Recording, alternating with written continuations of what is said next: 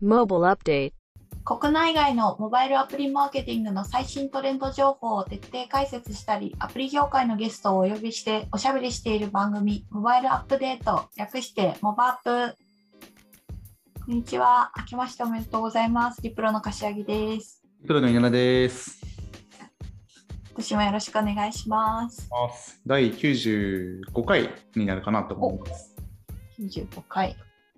5回で100回はい。今年もやっていきましょう。やっていきましょう。お願いします。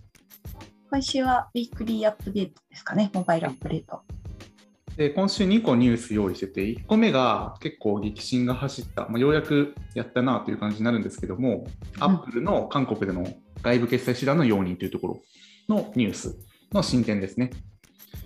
で、2つ目が毎年恒例になるんですけども、アッパーニーがですね、えーモバイル市場年間という、昨年のモバイルに関するトレンド情報とか、統計をまとめたデータを出してくれているので、そこの2022年版の部分の気になるトピックとかを見ていければなと思っています。はい。じゃあまず1個目のアップルに関する話ですね。まあえっと、昨年のモバイルアップデートの方でも何回も取り上げてはいたんですけども、韓国でのアップルとグーグルを対象にした、えー外部決済手段容認をしろっていうような法案ですね。に関して進展がありました。おーついに。ついにですね。でもすでに Google 側は昨年11月の時点で決済手段容認しますって話をもうしてたんですけど、Apple に関してはずっとごねてたんですよ。うんうんうん。でずっとごね続けてたんですけど、ようやくまず1個目のテーマが、性別によるアプリのカテゴリーごとの変調度合いというか、利用度合いという部分のデータですね。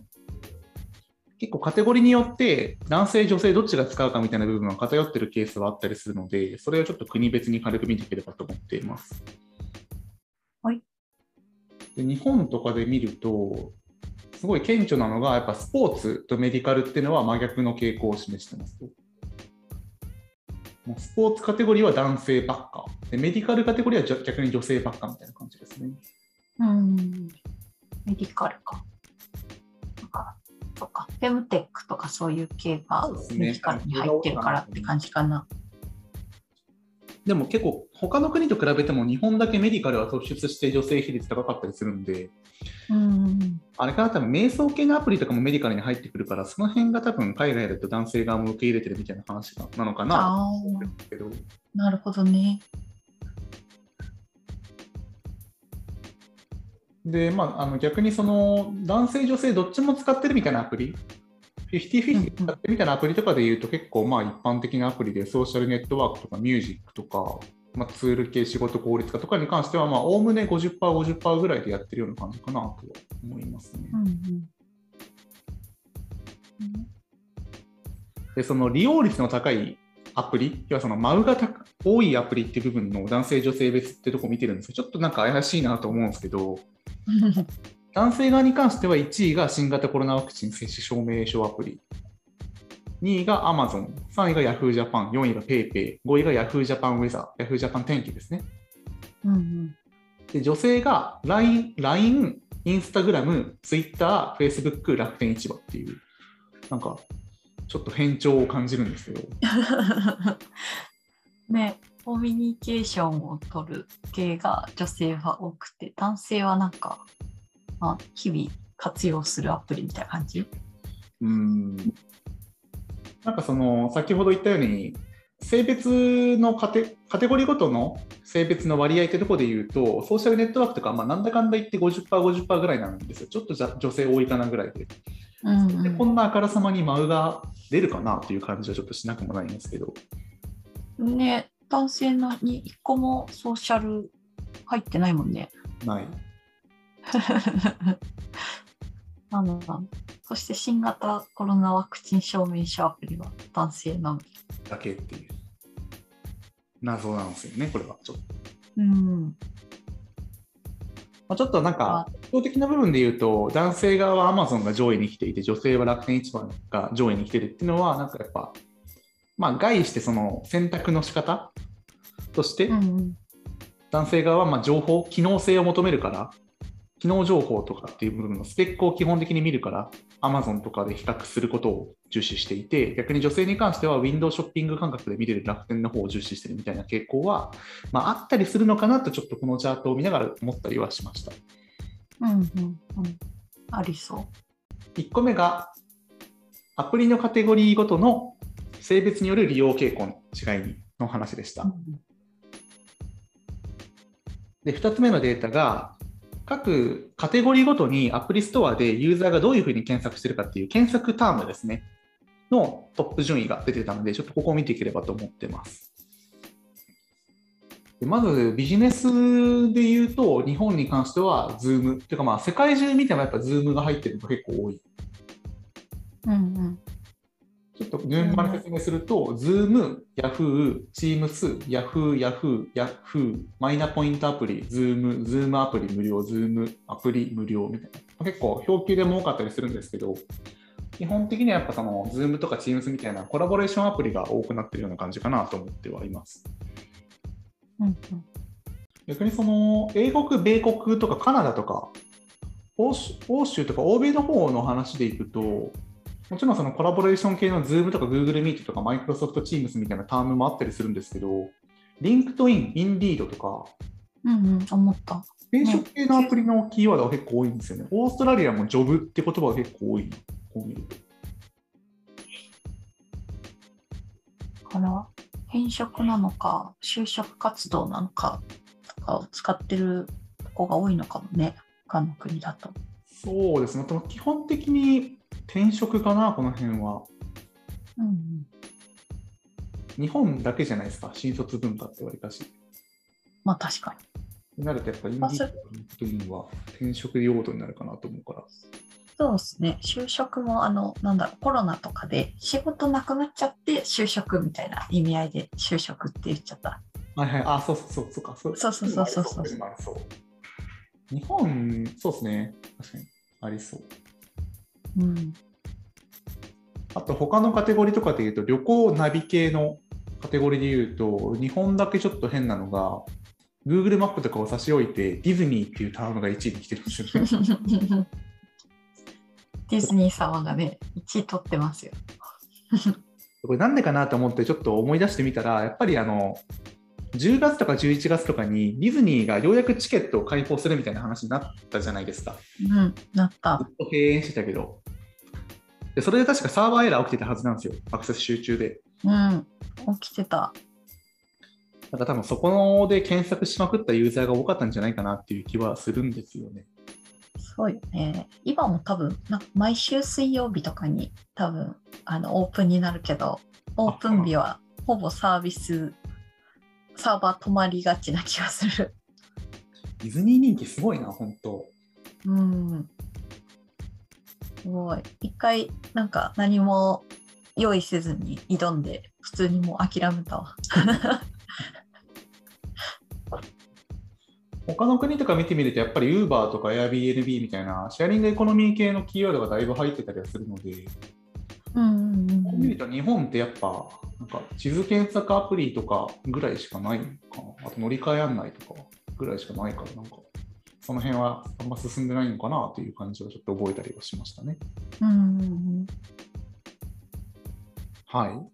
あとなんかその全体的に見た部分で言うと、やっぱり検索タームは正式名称で入れるユーザーの方が少ないなって、ね、やっぱこのチャートを見てて思ってはいますね。うん、ひらがなでね、入れてたりとか、英語のものを。事業者側が想定しているようなタームで全然入ってないと思うんですよ、これ見ると。特に日本語とかの場合って、カタカナ、ひらがな、英語、漢字、うん、4種類の言語を使うわけじゃないですか。ほぼほぼ言語じゃないですか、これって。確かに、ややこしいね、日本って。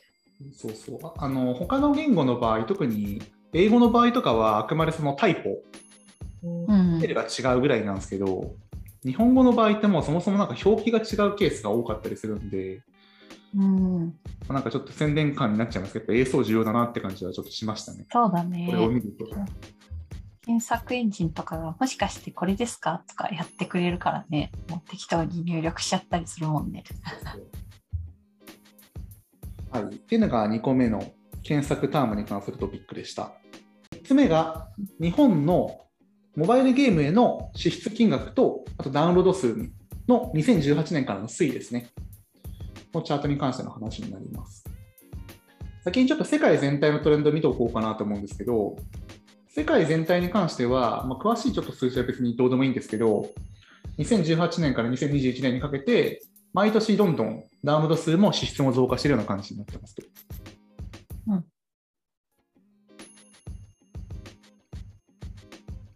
比率で見ると若干ダウンロード数の方が多いから、なんなら多分アートは下がってるんですよね。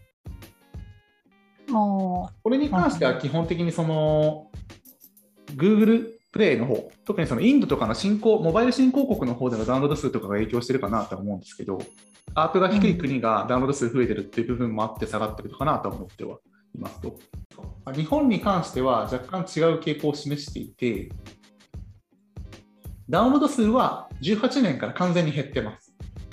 2018年は0.79ビリオンだったものが2021年に0.70ビリオンに変わってるんで、毎年連続して減ってるような感じになってますと。う、うんうん、で一方で支出に関しては、18年と比べると増えてるんですけど、20年から比較すると若干減ってるみたいな感じになっていて、うん何が言えるかっていうと、まあ、アップは上がってるんですよね、やっぱり。うんうんうん。気に入ったアプリを長く使うみたいな傾向はやっぱ日本では特に加速してるかなと思っていて、この辺の傾向はだいぶ世界とは違うなという感じはしました。もともと日本ってアップ異常に高いんですよ。支出金額がうん世界が3位なんです、確か。そうだよね。めっちゃ低い。言ってた気がするよ。前の回とかで。この傾向がさらに加速してるみたいなっていうのは、まあ、把握しておく事項かなという感じはしましたね。うんうん。そうだコロナとか関係なく増えなかったんだね。19、20、20、21増加数下がってるもんね、モバイルゲーム。そうですね。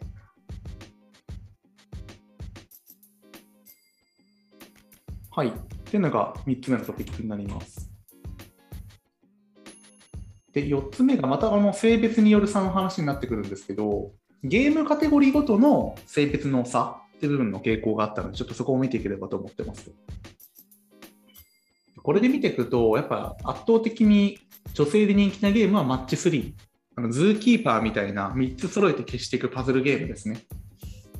うんうん。はやっぱり圧倒的に人気だったりする。確かに。ゲームやるってなったら、そんぐらいカジュアルなのしかやってないかもな。男性に関しては本当に真逆で、ハードコアゲームばっかなんですよね。シミュレーション系とか、あとは RPG とか、バトルロイヤルとか、まあ、もう本当男性の方が多いような感じになってるんですよね。うんうん。で、日本での利用率が高いアプリ、まあ、要はマウが大きいアプリ、男性と女性別で見ていくと、やっぱこの辺も傾向は全然違って、女性に関してはディズニーつむつむが一番上なんですよね。うーん。順番に言うと女性はディズニーつむつむ、ピクミンブルーム、トゥーンブラスト、あとプロジェクト世界、あとホームスケープス。男性はポケモン GO、モンスターストライク、バズランドドラゴンズ、ウマ娘、機動戦士ガンダム。で全然カテゴリーも違いますよね、これ見ると。やっぱり男性は RPG とかが多いね。冒険系ですね。まあ、ハードコア、ミッドコアゲーが多いかな、やっぱりこう見ると。うんうん。で、その同じナイアンティックが出しているアプリに関しても、男性、女性で全然傾向違いますよね。男性はポケモン GO が1位で、女性はピクミンブルームみたいな。同じデベロッパーのアプリでも選ばれるアプリが全然違うっていうのは結構特徴的なポイントかなと思ってますね。うんうんモン GO だとこう戦うとか、そういうのが入ってくるからね、男性の方が好きそうだなと思 RPG 要素って感じですよね。う。うん、そうそうそうそう。誰かと競うみたいな。ピクミンはね、なんか、じ自分がこうまったりこうできるみたいな。育成ゲーって感じだから。うんうんうん。韓国のデータとか見ると、韓国これ見ると男性しかゲームしないな。偏りすごくないですか？本当だ。男性率高い。意外、でもマフィア系は女性が多いんだね。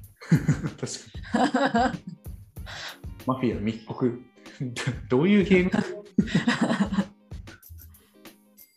でも最大でも全然開いてないですもんね、これ。男性が圧倒的に韓国はゲームですけど、レーシングが一番上に来てるんだ。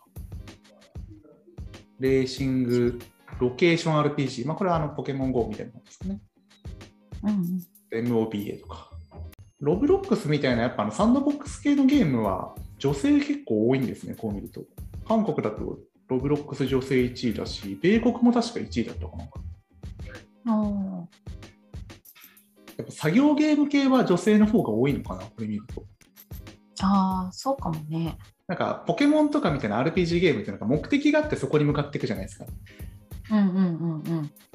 なんかやっぱそれ男性と女性の脳の構造的に目的があってそこに向かっていくっていう論理立ててやっていくっていうところと作業をしっかりとやっていくみたいな部分っていうのはなんか生物学的にあるじゃないですか。はいはいはいはい。なんかその辺の傾向がゲームの選択にも現れてるような感じが若干しますね、これ見ると。うん、確かに。これはありそう。そうね、日本以外ロブロックス全部入ってんじゃん、トップチャートに女性だけ。すごいな。日本の方がな、あれだね、作業好きだね、女性で。つむつむとか。いや、多分その、つむつむとかに関しては高いスコアを出すという目標があるから、まあ、作業ゲーと言いつつなんかあるじゃないですか。ああ、なるほどね。ロブロックスとかマイクラってなんか自分で目標を設定して作業を黙々やっていくって感じだから、多分若干ゲーム性能も違うかなって感じします、ね。ああ、そういうことか。逆に言うと、そのロブロックスとかまだ全然日本で流行ってないけど、もうちょい本格的に上陸してくると、爆発的に女性側で流行ったりするんじゃないかなって感じもしなくもないですけど、うんのかな。うん。この辺はちょっと面白いですね。うんうん。はい。で、5個目のトピック、ラスト2個ですね。5個目のトピックが、ビデオストリーミングに関する統計ですね。これがビデオストリーミングの総消費時間の2021年と2019年の比較のチャートになってますと。うんで見ていくと、日本に関しては、まあ、30%ちょいかなの増加してますと。依然、依然増加している。まあ、多分大体平均値ぐらいかな、世界全体の。なんですけど、見ていくポイントとしては、やっぱりインドネシアと中国かなと思っていて、インドネシアに関しては、驚異の140%成長。やばいよね。うんまあ、多分これはそもそもそのインドネシア自体の購買能力の向上というところと、プラスそのモバイル新興国だったところがどんどん成長しているという部分もあるので、あの VOD 系が流行りだした、要はその勃興期だからこそこの成長率なのかなとは思ってはいるんですけど、まあ、にしてもやっぱり高いなって感じですね。うん。やっぱりその VOD 系、ビデオストリーミングって書いてるのが結局長編になるので、基本は課金モデルになりますと、サブスクリプションの。ある程度購買能力、継続的な購買能力がないと難しいからこそ、インドとかに関しては増えてないのかなと思いますね。なるほどね。逆に中国とかはマイナス50%かな、これ見ると、2019年比較で。うん。インドと中国が下がってるね。これはもうまあでも分かりやすいんですけど、TikTok みたいな短編のストリーミングアプリっていう部分がむちゃくちゃ優勢になってるからこそ、長編見る人がいなくなったって感じかなとは思ってますね。うん。結局、その奪い合う顧客の時間は1個じゃないですか。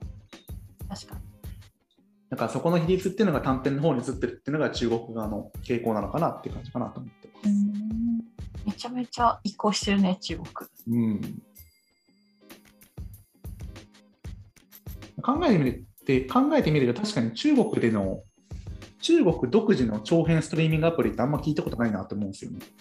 ああ、確かに。そうだね。なんかネット動画のサービスとかだとビリビリとか有名だと思うんですけど、うんうん有料サブスクリプションのドラマとかを配信してるような長編ストリーミングサービスって、なんか僕が知る限りあんま聞いたことないなと思ってて、確かに。なんか独自のやつがあるのかな？どうなんだうもしかしたら。そもそものないのかもそんなに長いものを見もしかしたらモバイルの最新最初の状況からショートアプリが流行ってたから、長編に行く意味がなかったのかもしれないですけど、うんうんまあ、この辺も面白いですね。うん。ね。はい。いよいよ最後ですね。僕らが気になったトピック。まあ僕らというか僕が気になったトピックのところ えっと、マッチングアプリに関するデータになるんですけど、これは、えっと、世代別 Z 世代とかミレミレニアル世代とかベビーブーム世代、それぞれの世代別にどういうマッチングアプリが受けてるのかっていうのを整理した図になってますと。うん。でぜひあの実際の図とかも見てほしいんですけど、整理されてる図っていうのがマトリックスになっていて、1個目の軸っていうのが、男性、女性どっちが多いかっていう部分の比率。で、もう1個の軸っていうのが、世代としてどこが多いのかっていう軸になってますと。でこれで見ていくと、日本、まあ、日本に限らず全体的な世界全体で言えることなんですけど、やっぱり男性の方が圧倒的にやっぱ多いというのは現状としてありますと。うんうん。まあ、それはしょうがないですね。そうだよね。男性多くて女性足りないっていうマッチングアプリあるあるあるもんね。これはもう市場命題としてずっとあるので、ね。その中でも日本がどういう傾向あるかなって見ていくと、この真ん中に位置してる、つまりそのどの世代からも使われていて、かつ男性も女性も半々ぐらいいるっていうアプリ、まあ、ペアーズなんですよね、やっぱ。おー。確かに。で、世代もミレニアルだから、ちょうど結婚を意識みたいな。そうそうそうそう。なんかマスを完全に取れてるっていうのがこれでわかるなっていう感じしますようね。ん。素晴らしい。カップルとかは Z 世代に結構受けてるんですよね、こう見ると。うん。カジュアルだからかね。男性、女性も半々ぐらいいる。で、圧倒的にやっぱ Z 世代に受けてるのは Tinder。やっぱ男性は多い。まあ、これはまあしょうがない。うん。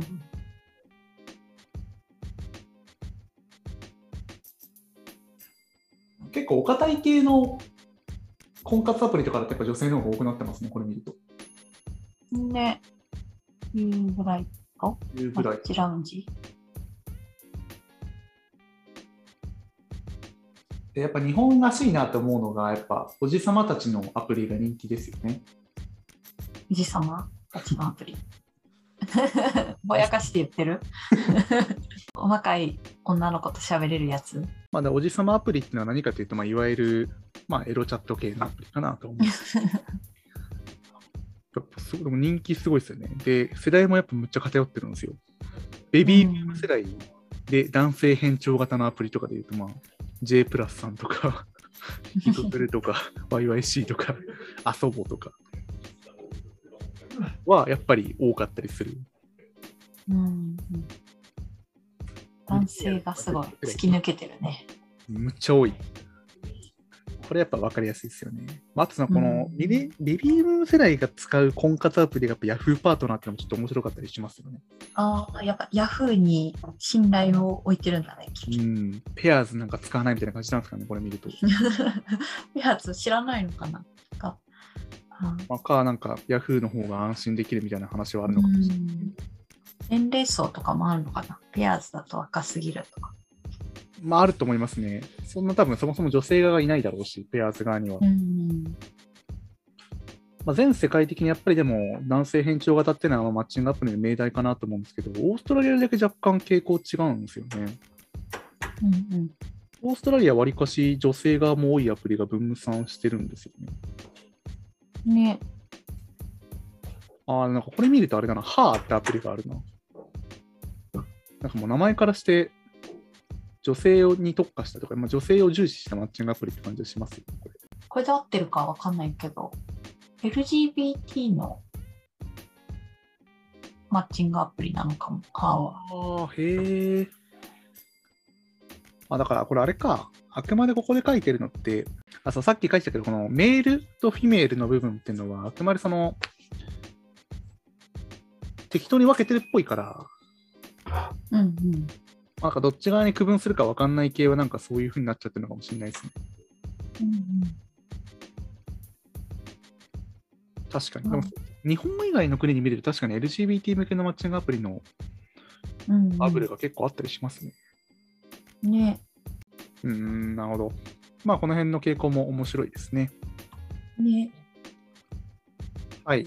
という感じで、6個ですね、ちょっと気になるトピックに関して話してきたんですけども、あの他にも合計74ページとかかな、多分で濃密なデータが展開されているので、ぜひこれ以外にも面白いデータあるので見てみてもらえればと思っています。はい、そんな感じですかね。はい。ではデータの方はあれですね、概要欄からダウンロードできるっていう感じですね。はい。はい。じゃあ本日のウィークリーアップデートは以上となります。今回の放送もいかがでしたでしょうか？面白かった方はぜひ、ハッシュタグ、モバアップでツイッターでつぶやいていただけますと幸いです。取り上げてほしいネタも随時募集しておりますので、ぜひぜひ投稿してください。よろしくお願いします。それでは来週また。はい、また来週、次回のモバイルアップデートでお会いしましょう。はい。ではまた来週よろしくお願いします。さよなら。お願いします。さよなら。You